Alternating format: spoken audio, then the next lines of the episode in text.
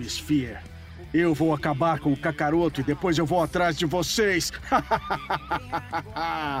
Esse programa é de mais de 8 mil! O seu podcast de animes, mangás e cultura japonesa em geral.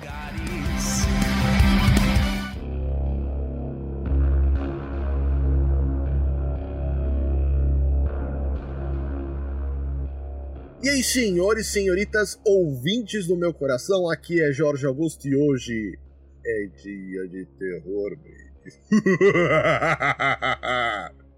Gente, jagunçado do meu coração, aqui é J Santos e eu já tô com medo só com a risada do Jorge, imagine.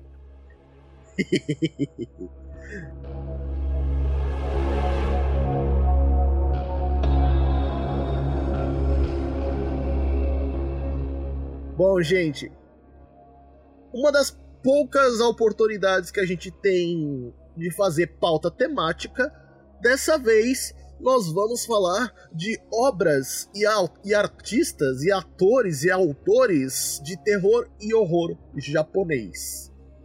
E aproveitando para trazê-lo para o mundo dos animes, claro que ele já ouve a gente e fala direto disso.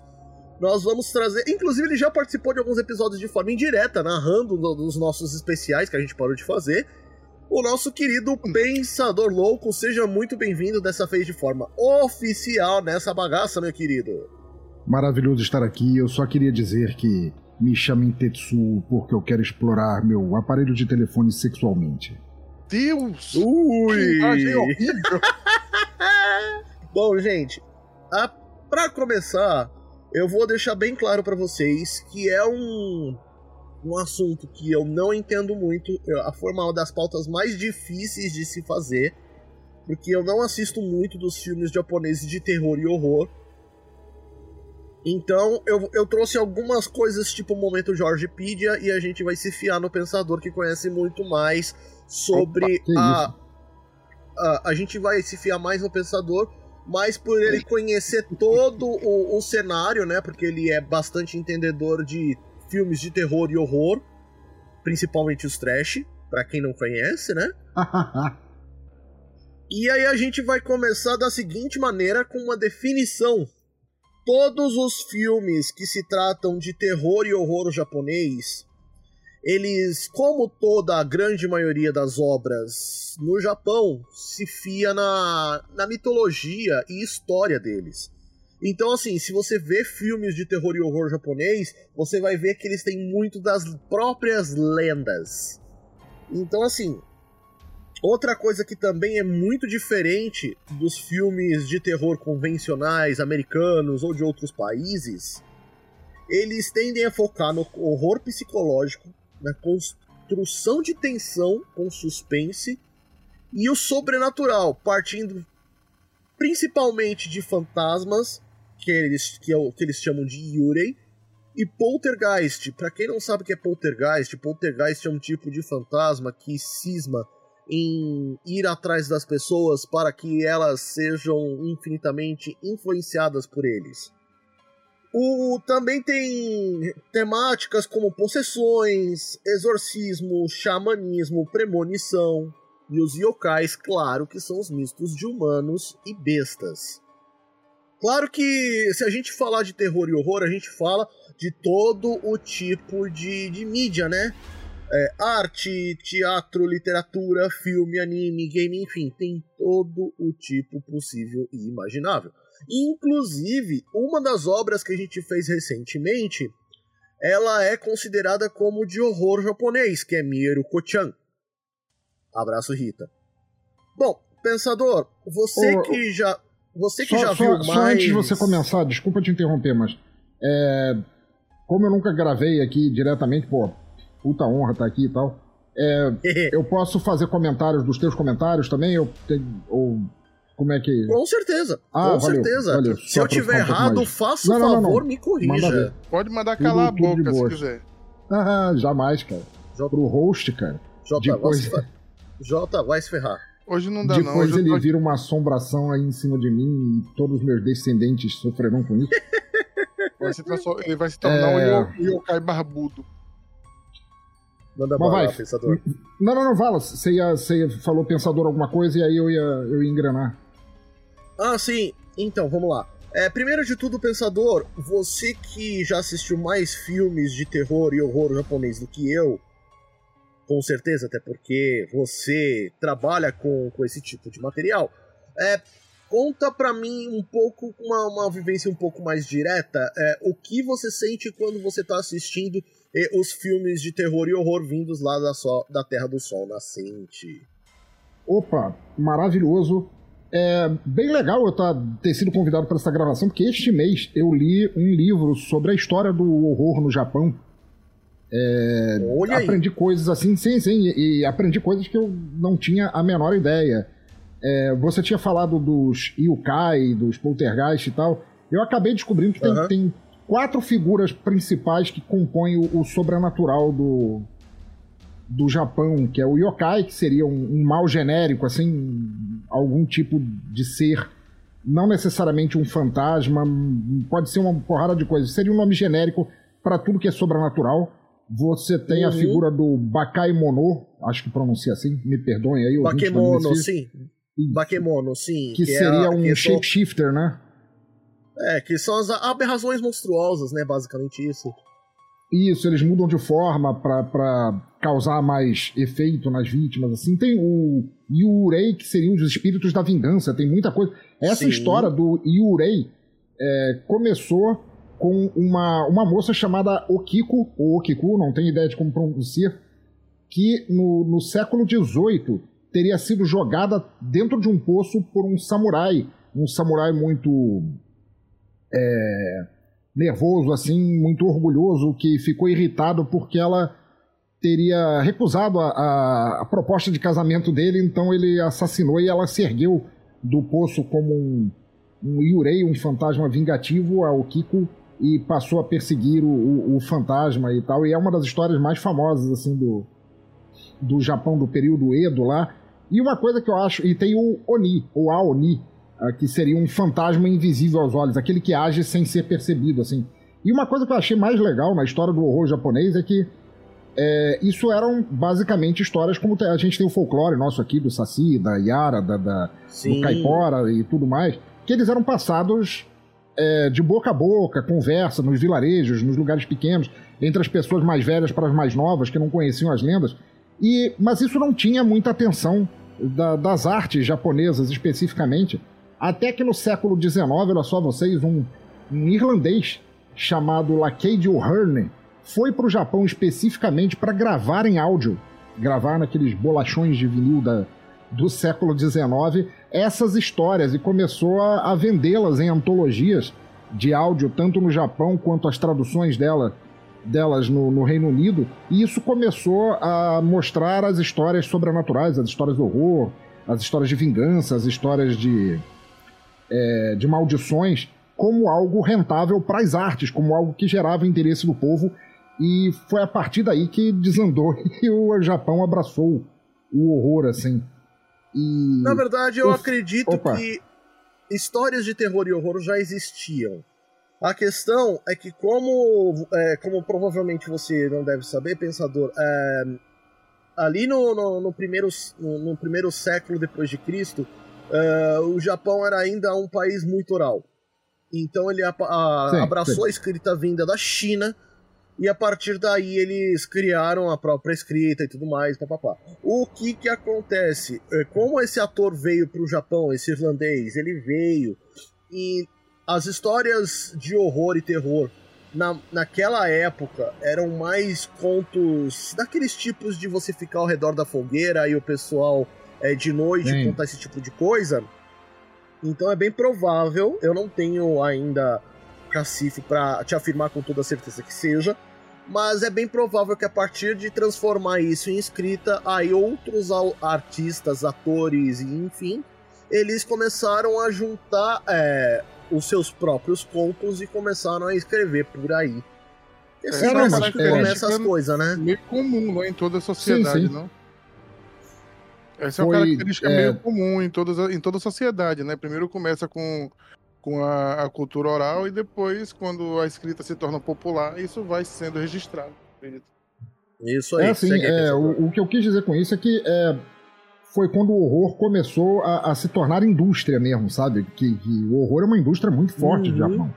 Em, em, em todas as Sim. mídias, assim. Eu acho isso muito legal. E, e embora tenha havido outros filmes de horror é, ao longo do tempo, o, o, o primeiro, o que fundou aquilo como arte mesmo, que é um filme maravilhoso até hoje, foi o Onibaba, de 1964, né? Do Kanedo Shino.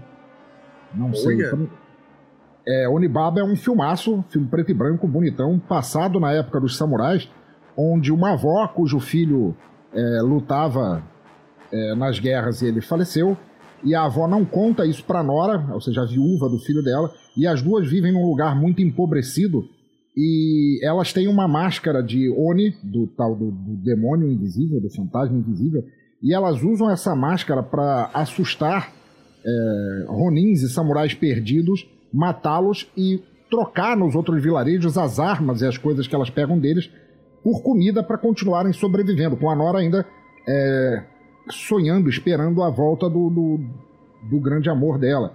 Até que, numa última vez que elas fazem isso, a, a vítima delas é, meio que joga uma maldição e a máscara se funde na cara da velha e não sai mais. Ela fica para sempre com aquela cara de demônio, assim, é uma figura que é muito, é muito emblemática do horror japonês, a Onibaba. E recomendo muito o filme, é um filme muito legal. A, Muito a máscara é aquela máscara Tengu, né? Bonito. Assim, eu não acho, não acho assustadora, não, né? Acho só feia, né? Então, É, não é Então, a nossa máscara cultura, tem- né, velho? Então, a máscara Tengu, ela tem muito a ver com os Oni Tengu que, que assustavam muito por aí a partir disso- dessa história toda, né? Que se você pegar a, a maior característica de uma, de uma máscara Tengu, inclusive a gente tem muita literação disso em Kimetsu no Yaiba, Demon Slayer, pra quem não sabe, é, os ferreiros utilizam máscaras que, que são da, da- daquelas máscaras bicudas. Isso tem muito a ver com as máscaras Tengu, que são máscaras narigudas. Você acha que os- ah, o Sop de One Piece subiu da onde, viu? Justamente por causa desse, nari, desse narigão todo, entendeu? Bom, Muito bom. Aqui, eu tô deixando É. aqui pra vocês no, no, no Discord mesmo a imagem Beleza. da, da Unibaba, né? da máscara. que- Isso, tá lá no, no, no chat do Discord que é. Eu já, é- googlei, eu já googlei aqui, tô aqui passeando pelos screens. Belezinha. E aí, Ah, sim, esse claro. filme da. Era, era essa mais ou menos que vocês estavam. que vocês tinham em mente, assim? Ela é bem emblemática, assim, do. Isso, do, isso. do Mais ou É, não, é, nossa, essa é muito emblemática, velho. Realmente. É usado, inclusive, se vocês prestarem atenção, ela foi utilizada desta maneira mesmo com o jutsu de selamento em Naruto, quando o, o quarto Hokage sela a, a Kurama, ou a Kyuubi, no Naruto. E ela é utilizada no, no jutsu chamado Shikifujin, que é justamente É. é um ser é um ser horripilante com uma máscara muito similar a essa que toma a vida de quem utilizou essa técnica para poder selar outra pessoa, tipo, outro ser em outro lugar, que pode inclusive ser outra pessoa viva, que foi o caso do Naruto, é, tendo a Kyuubi selada dentro de si. E a cara do, do Shikifujin era basicamente essa. É bem parecida mesmo, bem parecida mesmo. Então, ó, quer ver? Eu tô até colocando aqui no, no Discord para vocês verem direitinho. Pode ver que é basicamente essa a, a intenção que eles fazem com o Shikifujin de Naruto, que eu vou colocar inclusive essa imagem também no post. Bom, Muito o bom. pensador, o pensador Onibaba, você falou que é de qual ano? 64. 64, né? Então, porque as histórias de terror e horror japoneses, conforme eu pude pesquisar, elas sim começam no período Edo. Mas lembrando que o período Edo, ele começa ali no período. eh, ou eles podem também ser chamados de período Tokugawa, entre 1603 e 1868. Maravilhoso. Então, assim, lembrando o que a Artemis disse em, em episódios anteriores, não é uma transi essas transições de período não são preto no branco. Aconte são alguns acontecimentos marcantes que acontecem nesses anos e o pessoal declaram que é um novo período. Então, é interessante vocês notarem que, assim, os períodos japoneses, conforme datas delimitadas, é por causa de alguns acontecimentos específicos que acontecem, por exemplo, no ano de 1603 e no ano de 1868, que eu não vou saber dizer agora porque eu não fiz essa pesquisa, desculpa aí, pessoal. É, mas, assim, temos o período Edo, temos o período Meiji, que é entre 1868 e 1912, que foi o sequente, né? Que é a primeira metade do Império Japonês, como época, né? Inclusive, as histórias dessas épocas são seres conhecidos como Kaidan, que é. Uh, os caracteres são compostos de Kai, que significa estranho, misterioso ou raro, ou até mesmo aparição fascinante, e de Dan, que significa o ato de falar, ou seja, ser estranho que fala, o ser misterioso que fala, o ser raro que fala, ou a aparição fascinante que fala. As histórias não deviam ser muito boas, né? Meio caidão. Cara, nossa. Ah... Uau! Uau! Velho, velho. Cara, mas foi, foi tá. muito legal você ter falado isso do, do Kaidan, né?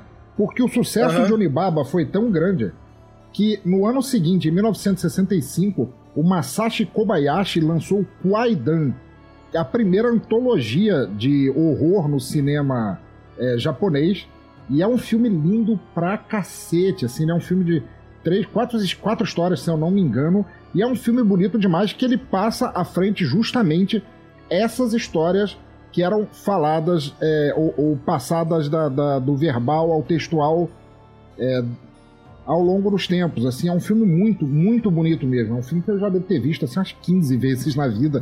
Mas assim, é, o que você falou, Jorge, é, tem tudo a ver porque Onibaba, esse filme do, do da, da, mulher demônio, entre aspas, que a gente falou, que inaugurou, ele inaugurou, só que não, ele inaugurou o horror sobrenatural, aquele de, de, de maldições, Sim. sabe, de espíritos vingativos e tal. Mas se você for ver, seis, dez anos antes desse filme já tinha rolado o primeiro Gojira, lá do Ishiro Sim. Honda, é, que é um filme de terror, mas não é, né? Porque na verdade é um monstro imparado. Quando você vê um troço um lagartão daquele tamanho pisando em Tóquio, você não sente terror, você sente que deu e você vai ficar só sentado esperando ele te então... esmagar também, entendeu? É uma sensação diferente. Não é o horror em, em termos de medo, é o horror em termos de absurdo, né? Ele recendia Sim. os pesadelos da bomba nuclear, ele tinha o hálito de, de jorro nuclear e tal. Então, para você ter uma noção, a gente ia entrar é, nesse ponto mais tarde, mas Dentro do horror e do terror, nós temos alguns subgêneros, inclusive um deles é o kaiju, que é o monstro gigante. É. Inclusive, Godzilla é o maior expoente da franquia de kaiju. Sim, do mundo. Pra você ter uma noção, é, Godzilla foi um bagulho tão inspirador, mas tão inspirador pro resto do mundo, que inspirou é, diretores de cinema como Martin Scorsese e o Tim Burton. Sim, sim. Cara, o, o, Godzilla foi um troço tão escabroso, um, um projeto que demorou tanto tempo para ser feito, que, para vocês terem uma ideia, ele originalmente era para ter sido filmado pelo Akira Kurosawa, considerado por muitos é, como Sim. o maior diretor de cinema que já viveu. Só que a proposta dele, ele era muito, muito obstinado, assim, muito detalhista nas, na, nos filmes que ele é, se preocupava a fazer. A proposta de orçamento que ele deu para Godzilla era um troço tão impensável que era tipo assim o PIB do Japão. não que não dava para bancar o filme.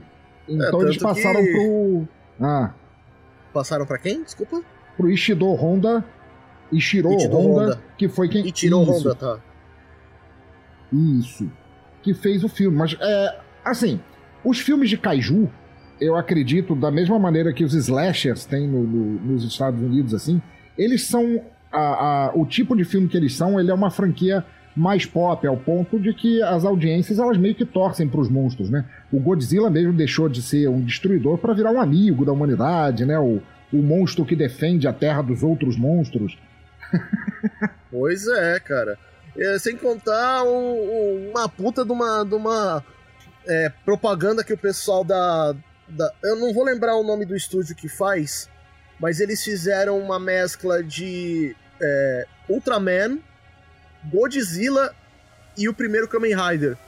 Eles fizeram um bagulho meio que se transform... os três se transformarem numa espécie de Megazord e venderem o brinquedo com isso. depois eu vou procurar direitinho o vídeo e vou e depois eu vou procurar direitinho o vídeo e vou colocar aqui no post para vocês, mas caramba, velho, é, assim, quando eu vi aquele bagulho eu fiquei, mano, desvirtuaram completamente o Godzilla, velho. Coisas, ah, coisas se mesclando e se tornando uma só. Veja bem, Japão. Por aí. Velho, Godzilla tá em tudo, cara. Teve é, crossover nos quadrinhos, é. Como é que era? Godzilla contra Charles Barkley, o jogador de basquete. Em que o Godzilla oh. invade, acho que é, Los Angeles ou algo assim. O Charles Barkley fica gigante e desafia o Godzilla para uma partida de basquete, cara. Olha. Nossa. Eu tô vendo aqui. Nossa, que bonito. Bom, que é bonito, só pra avisar, aquele, aquela antologia que você falou mais cedo, Kwaidan, muito com certeza Isso. deve utilizar esse conceito de Kaidan que eu falei agora há pouco, só mudando um Sim. caractere específico. Então, assim, a leitura pode ser um pouco diferente, mas a interpretação e a referência é essa aí mesmo. Inclusive, Sim, o Kai, é um filme Kaidan, que eu recomendo muito. Inclusive, depois, pensador, eu vou pedir, por favor, todos os filmes que você citar aqui me passa para eu poder colocar no post para eu poder fazer a listagem pro pessoal, beleza? Só, vol só voltando aqui, o Kaidan em específico é um espírito de uma mulher que surge da prof das profundezas do submundo para fortificar temas como vingança, enfeitiçando homens é. que escravizam bruxas, velho. É. Cara, o filme é muito bonito. O filme é lindo, assim plasticamente, assim, falando, assim, da beleza das imagens, é um troço fantástico, assim. É, porque muito, muito da paixão que eu acredito que exista para nós no, no, nos cenários de horror japonês estão justamente no quão diferente isso é. Se você pega, Sim. de maneira geral, o horror ocidental, você pega assim, o, o horror europeu tem aqueles monstros que são milenares, né? Drácula e lobisomens é. e etc que tem todas aquelas regras que você pode lutar contra eles. Você vai pro cinema de, de horror dos Estados Unidos, que de certa forma é uma adaptação disso, todos eles são baseados nisso. Eu tô fudido, tem gente morrendo, mas olha, se eu pesquisar aqui, a Alexa vai me dizer todas as formas que eu tenho de combater isso. No, Japo no horror japonês, Fato. não, cara. Você Fato. sucumbe a ele. Não tem essa de você pode saber as regras, legal, tu vai se fuder assim mesmo. Uma coisa que o, os filmes e, é, tipo, obras escritas e filmes americanos abusam muito, pelo que eu pude perceber, é muito jump scare, cara. É, uh, pra, quem não conhece, para quem não conhece o termo, jump scare é basicamente aquela cena em que você uh, fica uh, relativamente em silêncio e aí aparece um monstro do nada ou algum rosto horrorizante e plá! Te dá aquele susto que você pula da cadeira. Basicamente, o, o jump scare é, é, eles basicamente usam até o fake jump scare, né? A pessoa vai e de repente abre a cortina pensando que é um monstro, na verdade é um gato. Olha só, ele pulou ali, você toma aquele susto, mas nada acontece, né? O clássico cinema é- estadunidense é... é muito baseado nisso. O clássico é quando a mulher vai no banheiro, aí passa na frente do espelho, abre para ver se tem algum remédio, quando fecha você já sabe. Né? Nossa. Né? Todo mundo. Nossa. É o mesmo? É, é, é muito padrão. Quer ver o, o maior expoente desse tipo de de ação de jumpscare? Psicose. Ah, é. Existe. É, eu não sei se psicose tem necessariamente jumpscare, assim. É porque então, eu tô falando de... daquele. Eu tô falando daquele filme lá que tem a cena do banheiro lá da mulher que, que tá tomando banho, aí alguém abre a cortina do, do, do banheiro lá e ela. Entendeu? É, não, mas, mas aquela cena, Jorge, aquilo é um jumpscare pra ela que tá ali. Pra gente não é, porque a gente tá vendo aquilo acontecer tem uns 5 minutos. Ela tá tomando banho e a gente já tá vendo a aproximação é, da, da assassina, entre aspas, Sim. chegando ali, então. Mas assim, é, é uma coisa que, que, infelizmente, claro, não vou generalizar e dizer que todo o horror do, do, da Europa ou do, dos Estados Unidos cai nisso apenas. Tem muitos cineastas e muitos filmes muito bons. Mas assim, o cinema mais pop, aquele cinema que o pessoal vai só para ver aquilo, assim, ele é pipocão mesmo, é aquela coisa bem descartável, assim. Pânico, né? Porra, eu, eu, eu não passei do Pânico 2, cara, sério, eu realmente não gosto. Agora, olha só, olha só que interessante. A gente estava falando disso, né, do, de como os monstros, os kaijus, eles se tornaram tão pop a ponto de se tornar é, heróis do povo, assim, aquilo que era para que no primeiro filme, que no Gojira, eu não consigo não falar assim, é, é Gojira. representava os horrores, isso, Gojira, é, que representava os horrores do, do das doenças, da, da, exploração nuclear, da, da destruição da, das bombas de Hiroshima e Nagasaki e tal, sim, é, acabaram sim. virando pop porque eles eram simplesmente tão vendáveis. Mas assim, depois desses dois filmes clássicos que eu falei, do Onibaba e do Kwaidan, isso eu acho que coroou no Japão, que é um filme que eu recomendo que todo mundo veja. Mas assim, é aquele filme que você vai ver sóbrio, mas você vai achar que cheirou uns 100 metros de carreira de, de Brizola, assim. Que é um filme que chama Raozu. Raozu. Raozu é um filme de 77 do Nobuhiko Obayashi. E ele é meio terror, meio comédia, mas é um filme assim tão loucaço que é difícil falar como o filme é. Mas basicamente é uma garota, uma estudante é, secundarista japonesa que ela é convidada pela tia dela para passar um fim de semana na casa de campo dela e ela vai com um grupo de seis, sete amigas. E cada uma dessas amigas, inclusive ela, são definidas pelo que, que os personagens dela fazem. Então ela tem uma personagem que chama é, Karatê, ela tem uma personagem que chama é, Party Girl, todas os nomes delas são os que, que elas fazem. Então a Party Girl gosta de festejar, karatê, é, lutar artes marciais e tal. E elas vão para lá sem saber que, na verdade, a tia delas é uma espécie de vampira de almas que quer comer as crianças, assim, quer comer a força vital delas. E, só que de um jeito, assim, muito louco, com uns, uns efeitos extremamente surtados e psicodélicos, assim. E provavelmente é um dos filmes mais irracionalmente loucos que vocês vão ver na vida de vocês. É diversão garantida. Imagino que sim. Bom, voltando só um pouquinho à, pauta, é, a popularização do, do, dos, dos yokais em textos e, e obras de terror é, deu com o, fino, o filósofo Inoue Engrio, que viveu entre março de, de 1858 e junho, em junho de 1919. Leva de é, o principal tema que ele aborda é vingança, mas normalmente ele, ele trata outros temas também como é, possessão demoníaca, história de morte macabra, fúria divina por desrespeito ou negligência dos templos. Cara, se você pegar esses temas específicos, você vai achar em uma porrada de obra.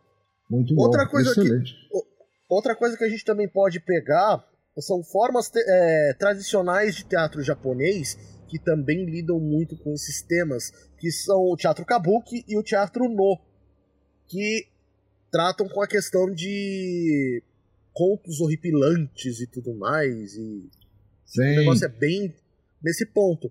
Aí, só lembrar a diferença entre os teatros kabuki e o teatro no, é que o teatro no, ele é mais elitizado, tipo, o pessoal que tem mais dinheiro para fazer um bagulho mais bem feito. E o teatro, o teatro kabuki é o teatro povão, que o pessoal chega lá, se faz a contagem, faz, ou, tipo, conta os, os contos, né? Com um negócio bem mais. É, um pouquinho bem menos custoso, vamos dizer assim, né? E aproveitando. Com aquele orçamento o... de, de pão com mortadela, né? Fato, fato. Orçamento de pão com mortadela. Mas aí, assim, eu, por enquanto, aos teatros Kabuki e Teatro No, eu vou me manter por enquanto só nessa citação, porque eu pretendo fazer episódios sobre esses teatros de maneira mais detalhada para que vocês conheçam, porque é, assim são os dois tipos de teatro mais famosos do mundo em relação à, própria cultura Bem. japonesa e que vocês vão gostar de saber que não é só relacionado a terror ou obras vindas de anime que se faz os teatros kabuki no tem muita coisa de de obras clássicas que vocês vão gostar muito de saber. Voltando Sim, aos subgêneros do terror aqueles... e do horror. Desculpa. Pode seguir, pode seguir. Não, é. O teatro kabuki, assim, ele tinha, ele contava os contos clássicos dos samurais também, né? Sim. As histórias de amor, as histórias, as tragédias de guerra e tal. É muito legal, muito legal mesmo. Sim, sim. Uh, voltando aqui para os subgêneros do horror e terror japonês, eu já falei do kaiju para vocês. Agora, um que quando chegou na moda e nunca mais saiu, foi o, o tipo de zumbi. Mano, ah. zumbi foi basicamente um negócio que se alastrou pela cultura pop em geral de uma maneira absurda e que se espalhou por todo o mundo. Cada um do mundo agora tem os seus contos é, com zumbis. Quer ver? É, maiores é, expoentes de, de temas de zumbi lá no Japão. Quem nunca jogou Resident Evil? Porra, pode escrever. Que é, foi gerado pela Capcom. E o The House of the Dead, que foi gerado pela SEGA. Mas assim, não se restringe só a eles. É, é uma porrada de, de obra que, inclusive, de terror que vira jogo, cara. É. Resident Evil é só um dos maiores, uma das maiores franquias de videogame do mundo por per se. Sim, é verdade. É, é fora o, o, apelo pop do zumbi enquanto manada humana irracional devorando tudo e a todos, né? Aquele, é, aquela crítica clássica ao capitalismo, né? Pessoas igual a nuvens de gafanhoto que vão passando e devorando tudo por onde passam, consumindo vidas, etc. Sim. E tal. Os filmes de zumbi eles ficaram Sim. extremamente pop, principalmente é, pela maior facilidade de fazer, né? Você não tem que construir kaijus ou é, grandes monstros, você só precisa maquiar os caras, jogar respingares de sangue e os caras nem tem muitas falas, só fazem o brains e partem para cima. Então, sim, teve, teve, um, teve no mundo inteiro um apelo muito grande, né?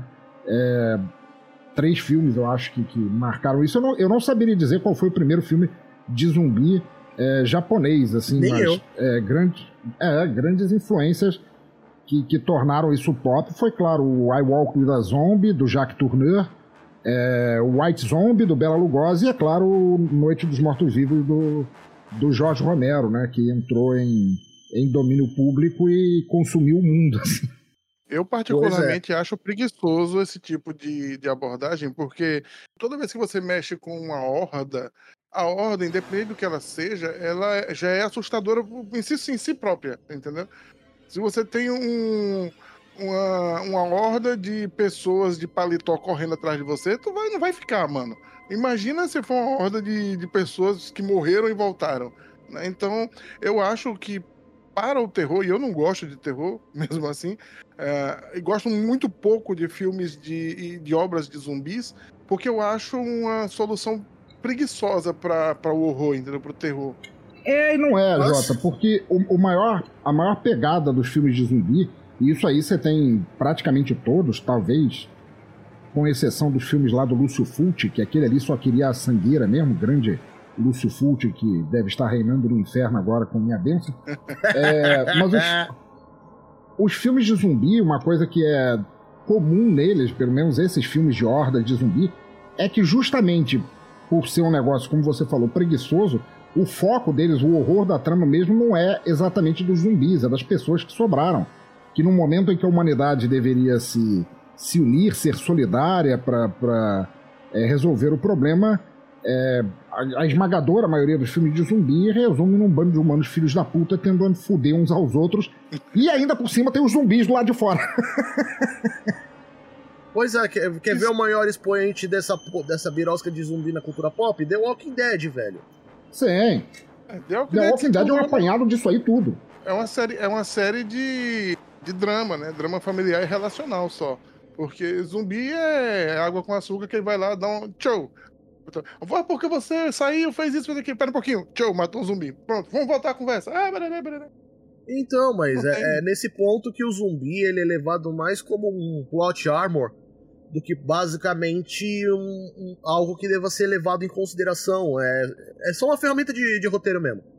No caso particular de Exatamente. ele poderia ser qualquer coisa. Poderia ser um mendigo, poderia ser um lobo, poderia ser uma, uma cobra, qualquer coisa, porque eles não levam muito a trama para para frente, a não ser a não ser nos poucos casos que alguns dos personagens são infectados e movem a trama um pouco, mas sim, quando não é isso. Cara, quer ver como é que o, o, o negócio de zumbi, depois que surgiu, virou carne de vaca? A gente tem muito anime de, de, de lolis aí que que, que são Nossa, zumbis sim. e que são, fof, que são fofinhas e que andam por aí fazendo bem, não importa quem. Ah. Cara, É, é como diz o Nerdmaster, veja bem, Japão. Né? Mas assim, é, se você for pegar pelas obras originais de zumbis e tudo mais, que é aquela construção de tensão, que é aquela ameaça constante, iminente, que pode acontecer a qualquer momento, pensa nisso, velho. É, pois é. Mas, mas assim, é, mas é um, um, tema interessante, assim, mas da mesma maneira, assim, e Japão, Japão sendo Japão, né? A gente não pode é. esquecer que o, o, Japão é uma cultura é, tão forçosamente pudica, assim, é, tão, tão à força, assim, legal, que tudo é bonito, tudo tem que ser perfeito, tudo tem que ser legal, que os anseios é, da, culturais da população, eles vão indubitavelmente para volta e meia para sacanagem, né? Temos daí os tentáculos. Ah, claro. o, é, temos aí a franquia é, temos a franquia Lust of the Dead, que são é, zumbis estupradores atrás de mulheres aí, que tem acho que quatro filmes. Olha aí. Tô falando, é. regra 34 for the win, velho. Então, é, exatamente. É, não pesquise em alguns sites o filme uh, de O Limite da Tomb Raider. Ô, Jota, uma coisa que você tem que aprender é o seguinte: quando a gente fala para as pessoas não pesquisem, é aí é, que elas realmente... vão pesquisar. Mas assim, voltando aqui à pauta, é, é, bem interessante a gente ver, por exemplo, a gente não pode falar de um cast de, de horror e terror do Japão sem citar Junji Ito. Principalmente, principalmente as obras principais dele, que inclusive foi, uma deles foi lançada aqui no Brasil recentemente em mangá, que é Uzumaki. E a outra é Tomie. Mano, Eu tentei ver é essas porra. É absurdo, velho. Outra coisa, ó, outro ator que a gente também pode citar é o Koji Suzuki, que ele é das obras Ring e Dark Water, que é basicamente a parte escrita dos filmes do Chamado. Sim. Dark e Water, é inclusive, que foi. Dark Water teve um remake estadunidense é, dirigido pelo Walter Salles, o nosso diretor brasileiro. Pois é. E assim, é, é um bagulho absurdo, por isso que o pessoal gosta tanto. Tem o W. Samaros, é. 2001, e a Kaikiba, que é do, do autor também, chamado é, O Samaru Furuya. Pessoal que conhece obras polêmicas vai lembrar de Happiness, que é um drama fudido. Mas ele, ele também tem algumas obras de terror e horror, que é essas que eu citei. E outro, o último que eu vou citar, pelo menos por aqui por enquanto, é o Kazuo Umezo, que ele fala de The Drifting Classroom e The Cat-Eyed Boy. Mano, assim, é, eu não dos conheço. anos 70, muito... Drifting Classroom é um troço excruciante. Muito bom. Pois é, mas assim, é como eu disse antes, é, essa história de jumpscare nunca me comprou, nunca me, me pegou e nada. Agora, obras japonesas que é aquela construção de tensão e quando você já, quando você deu por si, a sua cueca já foi pro ralo. é para mim o que o terror é o que para mim o terror é sobre, cara. É você construir a tensão, você ter uma pessoa atrás de você o tempo todo, fazer você ter calafrios só de pensar na possibilidade daquele filho da puta te pegar. E assim, cara, o dia que eu conseguir assistir um filme de terror que me faça ter calafrios, velho, esse daí cumpriu o seu papel com êxito. Gente, por favor, bom, como é que eu faço para desver as ilustrações do Osamaru Furuya? Não faz. Cara, Viva com isso. Não posso, mano. Que não, horrível. O, o, próprio Junji Ito, né? Ele tem uma fixação muito grande por é, padrões, né? Padrões de formas, né? A própria espiral Sim. do Uzumaki, várias coisas. E ele transpôs balões na, na gráfica, na, na, antologia dele, Calafrios, né? Ba é, pessoas cujas cabeças viram balões e ficam voando pela cidade apontando os pecados dos outros e tal. Ele é, ele é soberbo, assim. O, ele é desgaste. Como é que é o nome, meu Deus? O, o Tetsuya Tsui, meu Deus do céu, é muito difícil falar isso. Que fez o Bueiro, né? O Manhole de 2004, né? No qual um, um, maluco, assim, um moleque tá andando na rua e ele tropeça num cara e derruba o cara na rua, ele vai pedir desculpa, o cara vomita um sangue nele e morre, né?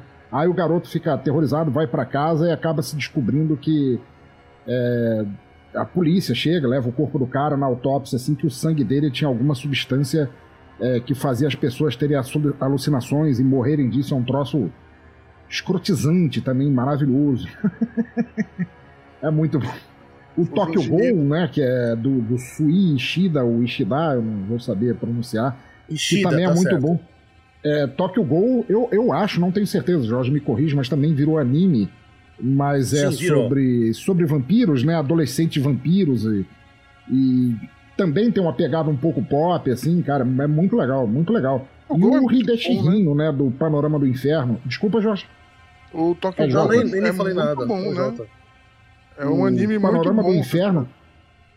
Que eu acho que eu, eu recomendei pro Jorge no Hideshi Hino, né? O Panorama do Inferno, que é um cara que ele tem a mania de, de desenhar é, as suas figuras aterrorizantes com os olhos bem redondos, assim, praticamente saídos para fora da cara, como se fossem pular em cima de você. E, e mostra. É, desse panorama do inferno, mostra um cara é, vivendo literalmente no inferno.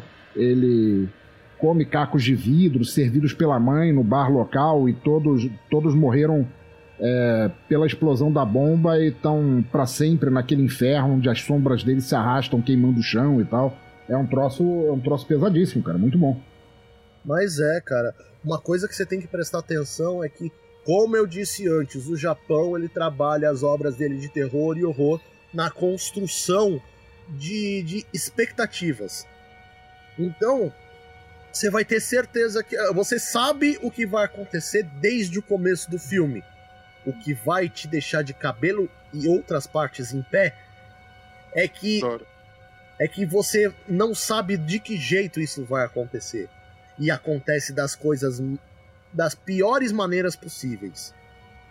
E isso é sobre o que terror e horror japonês é sobre, cara. É, em Ó, sua voltando... maioria, né? Porque tem gente que alopra, né? Tipo, Takashi Miike é um cara que toca o foda-se e vai. Então, era justamente isso que eu ia começar a partir da pauta, onde a gente vai Opa. citar alguns diretores de cinema de terror e horror. E o primeiro que eu ia realmente citar era o Takashi Miike, que fez o Sangang 2 e o Chakushin Ari. Imagino que sejam Pô. filmes bem pegados. Cara, esses, o Audition, o Audition, né? Que talvez seja um dos mais famosos é. dele. O Ishi the Killer, que se eu não me engano é a adaptação de um é, de um anime ou de um mangá, acho que de um mangá, e que é um troço. Pensa nisso, cara. Ishi the Killer é a história de um de um japonês jovem que ele é quase uma criança no corpo de um adulto. E ele só, só é motivado por duas coisas na vida. Ele é motivado por videogames e quando ele não está jogando games, ele é motivado por violência. Então ele é uma espécie de justiceiro do Japão. Ele é deixado num quarto onde ele fica só comendo e jogando videogame direto, até o momento em que mandam ele matar alguém. Então o que acontece? Ele acaba matando é, um Yaburo, não sei como é que chama, da Yakuza, um chefe da Yakuza. Me, ah. me corrige aí que eu não, não sei. Um chefe ah, da tá. Yakuza, tá. que era amante de um cara, o segundo em comando dele, que ele era se severamente sadomasoquista. Então, assim, é, o, o, o, ele, isso gera uma guerra entre os dois, entre o Ishi, que é esse garoto, e o Taki, Takihara, ou Kakihara, eu não lembro direito, que é esse é, masoquista, numa guerra para ver quem pega o outro primeiro, com as consequências assim, que você não tem ideia. Eu posso citar uma cena aqui? Pode, à vontade. Estamos e assim, não, não, não, não me leva a mal. O filme tem momentos engraçadíssimos, mas ele é desconfortável pra caralho de ver.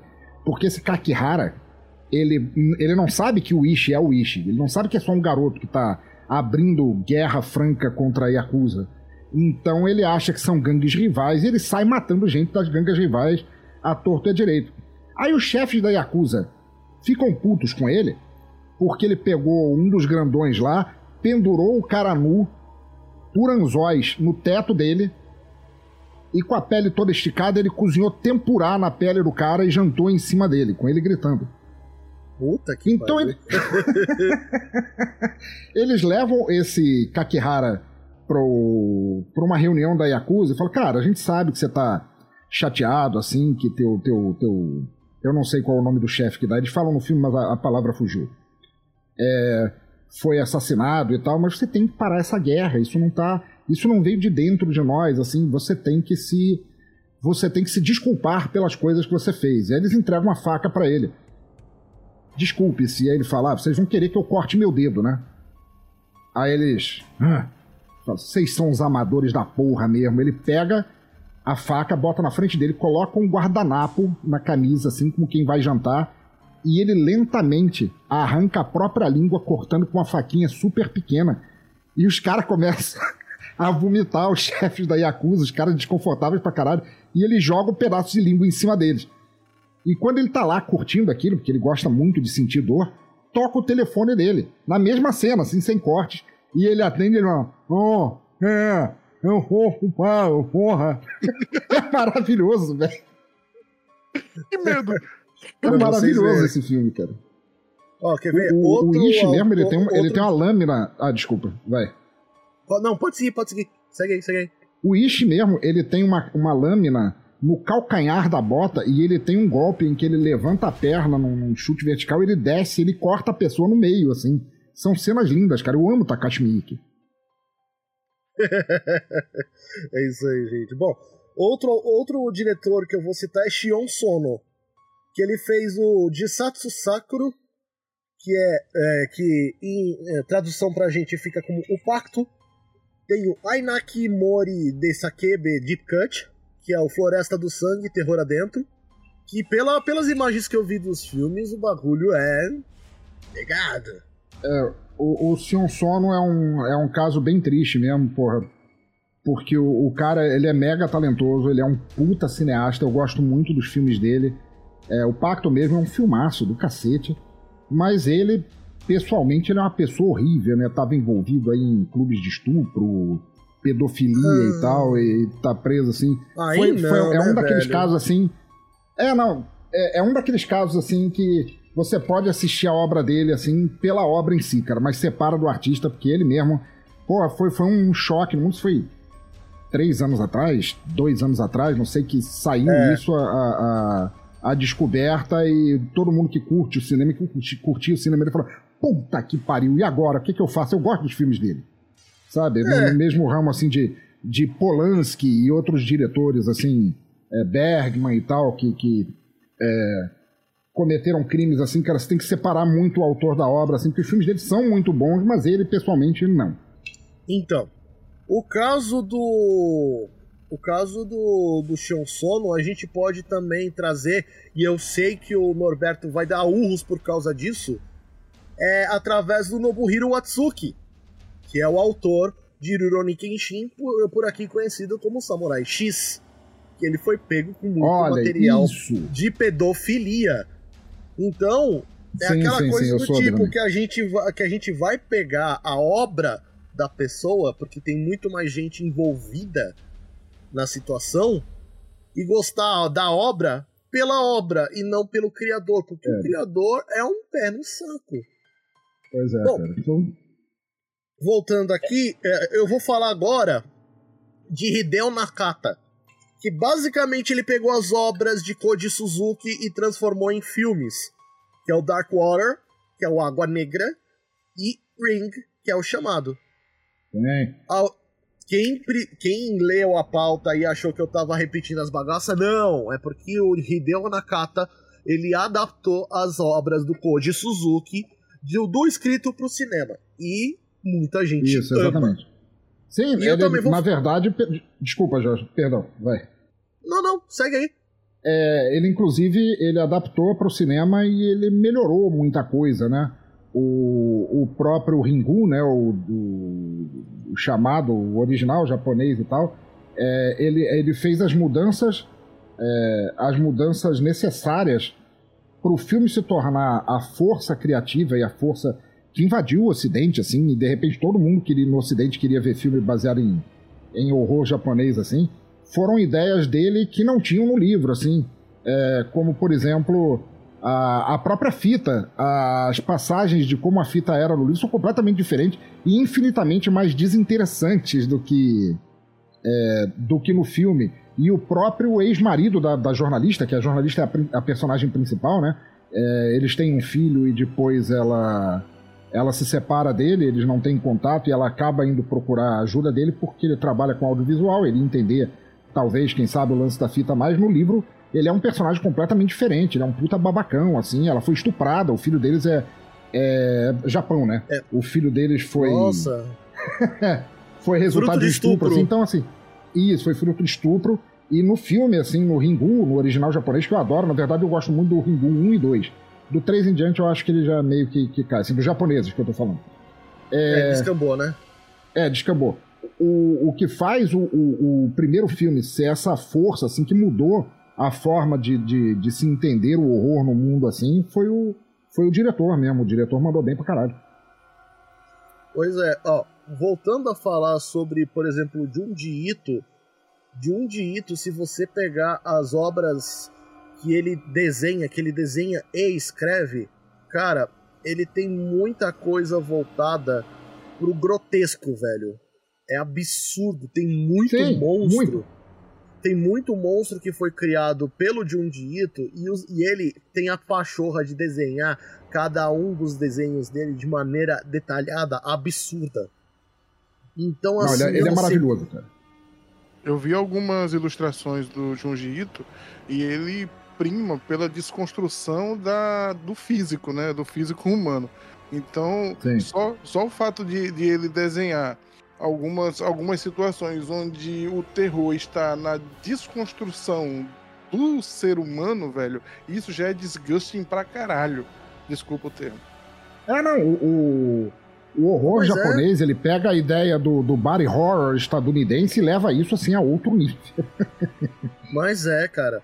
Esse é, essa é uma das cara outras características do horror e terror japonês, cara. É, eu, eu quero é citar o Honored Ancestors, sei lá como é que se escreve isso. Honored é... Ancestors, tá. É, do Junji Ito, que é. Ai, cara, eu, eu, eu, eu não consegui, eu não consegui é, prosseguir com os quadrinhos, mano, pra você ver. Ó, uma das obras que, inclusive, eu consegui lá no grupo do, do, dos ouvintes do Pensador é Calafrios do Junji Ito, publicado aqui no Brasil pelo Pipoque Nankin. Cara. Isso, aqu aquela que tem os balões, né? Que eu falei agora há pouco. É, é, ah. mano. Eu abri aqui para dar uma lida. Tem uma parte que o velho tá cheio de buracos no corpo. E vai saindo insetos desse buraco. Nossa, velho. então, ouvinte do Animesphere, da próxima vez que você ficar na, na vontade de abrir o Google e procurar pé de maracujá, não faz isso, vai ler Junji Ito. É igualmente aterrorizante, mas mais bonito. Eu, eu vou, eu vou lhe é, dizer cara. uma coisa que no. É, sabe a obra Tommy de Junji Ito? Ah. Uh, algumas imagens ali me lembram muito algumas, algumas soluções que foram utilizadas em Kimetsu no Yaiba, no distrito do, do prazer, da diversão lá. Ah, sim, sim. Não, mas aí é, é provavelmente uh, tanto o, o autor, o autor, se não me engano, era uma autora de, de Kimetsu no Yaiba. É, uh, é Koyo, Koyoharu Gotougi, lembrei o nome. Ela ela deve ter utilizado as mesmas lendas que o que o, o Junji Ito utilizou, só que cada um com sua leitura, né, meu querido? Aí, a última citação que eu vou fazer de eh, cineasta de terror e horror japonês é Takashi, eh, Takashi Shimizu. É difícil mesmo de falar, é um puta no trava-língua. Takashi Shimizu.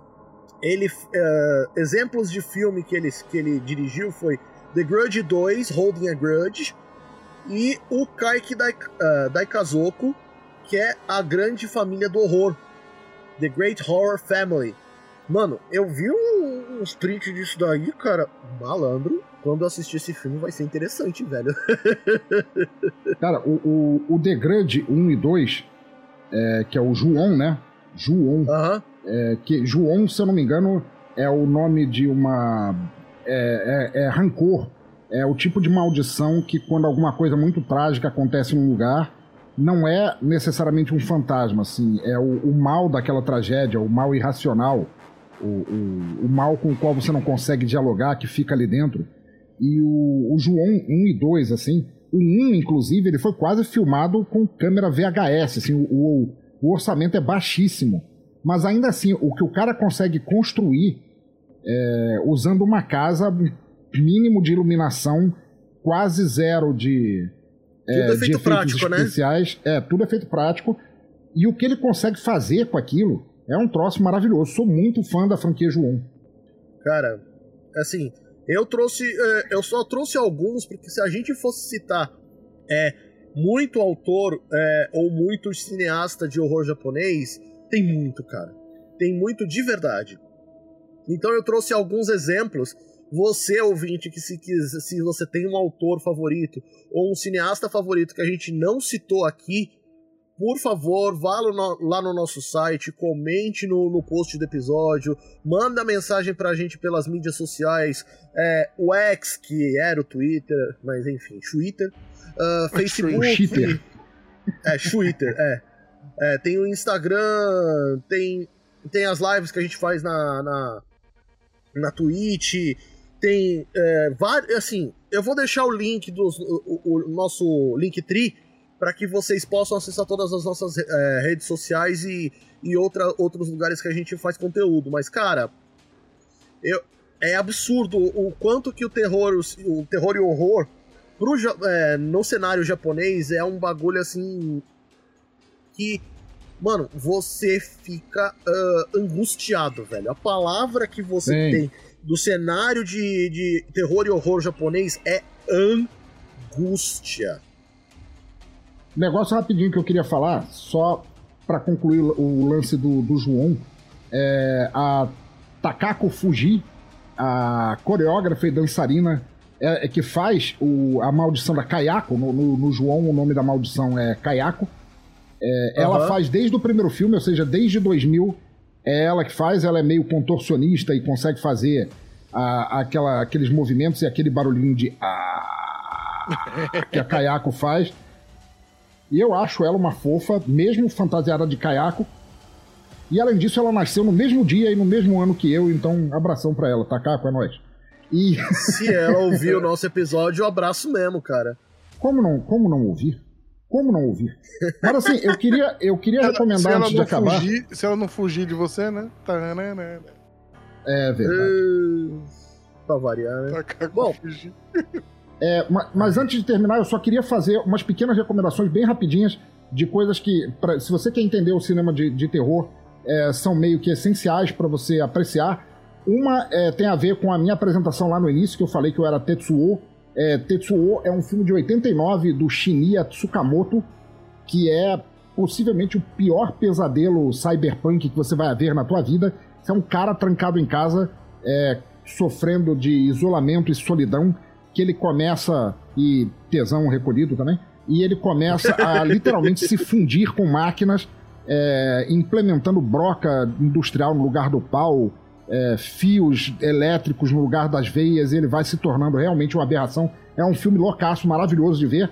E o outro são dois filmes do Kiyoshi Kurosawa, que talvez atualmente no Japão, dos diretores que eu mais goste, que é o, o Kyuri, de 97, e o Kairo. Kyuri é o filme é um filme extremamente nihilista. É sobre um cara, ele não tem passado, ele é tipo um, um coringa, assim, ele não tem nome, ele não tem passado, que ele aparece num lugar e, e ele é como se fosse a, a, representação da depressão. Ele fala com as pessoas, as pessoas simplesmente se matam. É, ele considera que a cura para a vida é a morte, e o que ele faz basicamente é sair convivendo com pessoas que entram desesperadamente em depressão e se matam, e não é nem de maneira uh, voluntária. A própria existência dele é o, o, senso do niilismo, do que nada se resolve, nada nunca está bem, e etc e tal. E o é basicamente a presença dele, a presença dele induz as pessoas a, a, se matarem, é isso? Isso, exatamente. E o outro é o Cairo de 2001, que é um filme onde almas presas no inconsciente coletivo do Japão inclusive aquelas que, que pereceram em Hiroshima e Nagasaki, é, revoltadas com os rumos que o Japão tomou, tentam renascer enquanto fantasmas através do advento da World Wide Web, da internet, que também é um filme foda pra Putz. cacete. Recomendo muito, muito mesmo. Da hora, hein? Pela madrugada. Bom, de resto, assim, esse episódio vai ser um pouco mais curto, até porque a gente não tem um pouco é, de, de local de fala para poder falar disso, por isso que eu trouxe o Pensador. Vocês puderam ver que o cara tem uma larga é, e vasta experiência é, sobre as obras de, de terror e horror japonês. E eu recomendo fortemente que vocês ouçam os podcasts dele. Mas a gente vai Porra. ficando por aqui. Aí, ó, Pensador já inclusive me passou todos os filmes que. Filmes e mangás que, que, que ele citou aqui no, no, no episódio. Vocês vão ver. É, vou colocar a lista aqui no post para vocês. De resto, Pensador, por favor, faz aquele seu jabá gostoso sobre o Teatro Escuro. Opa! Então, primeiro deixa eu agradecer, cara, foi uma honra é, maravilhosa, uma honra, uma honra sexual praticamente, com tentáculos. É, estar aqui pela primeira vez, eu gostei muito, foi maravilhoso, cara, com duas pessoas que eu respeito tanto, mais o Jota, não, é só uma e o Jota, mas tudo bem. E... Brincadeira. É... E quem quiser conhecer meu trabalho no mundo dos podcasts, eu cometo o Teatro Escuro do Pensador Louco, vocês encontram em bladobladoblado.pensadorlouco.com com podcasts sobre músicas, às vezes do Japão, que vocês talvez não conheçam, sobre audiodramas de autores em ascensão, sobre cinema. Inclusive, em breve teremos um anime, o primeiro anime do nosso Necrofilm, oh. com a presença do mestre Jorge aqui. Jota, se quiser participar, tá dentro também. E demais loucuras aí, então aprecie sem moderação, cara. E muito obrigado novamente. Isso aí, gente. Bom, quanto ao Jota, eu posso meio que falar por ele, porque assim, nós dois não só somos equipe aqui do Animesphere, mas também fazemos parte do Paranerdia, que aos poucos ele está recuperando os posts de todos os episódios que ele já teve. E lá no, no, no Paranerdia tem o Água de Moringa, que é o podcast do Jota que fala sobre cultura nordestina em geral, não só sobre é, cordel e tudo mais. Então, assim, ele está trazendo tudo isso de uma maneira bastante interessante. E uma outra coisa que ele está fazendo, ele está escrevendo um livro sobre contos e cordéis yeah. nordestinos, que é um bagulho absurdamente foda. Ele tá me dando o prazer de ler em primeira mão os contos que ele tá trazendo e olha, quando sair eu vou fazer uma propaganda absurda disso porque merece, velho. Obrigado, nego. De resto, eu agradeço a todos vocês que ouviram até aqui. Fiquem com os nossos episódio, fiquem com as nossas os nossos jabás e tudo mais, né? Sobre, é, sobre é, nossos jabás é, de, de redes sociais, o nosso canal de transmissão no Twitter, nosso canal do YouTube, aliás, Twitter não, Twitch, é, o canal de transmissão da Twitch, o nosso canal do YouTube, mídias sociais, enfim, todos os lugares vão estar aí para vocês. E vocês que se sentirem um pouquinho mais à vontade, também vai ter os links dos nossos patronatos, seja no Padrim ou no PicPay. Considere nos apoiar para poder que a gente possa trazer mais conteúdo de maneira mais é, frequente possível. Belezinha? Agradeço a todos vocês, um grande abraço e até o próximo episódio. Já, né? Valeu!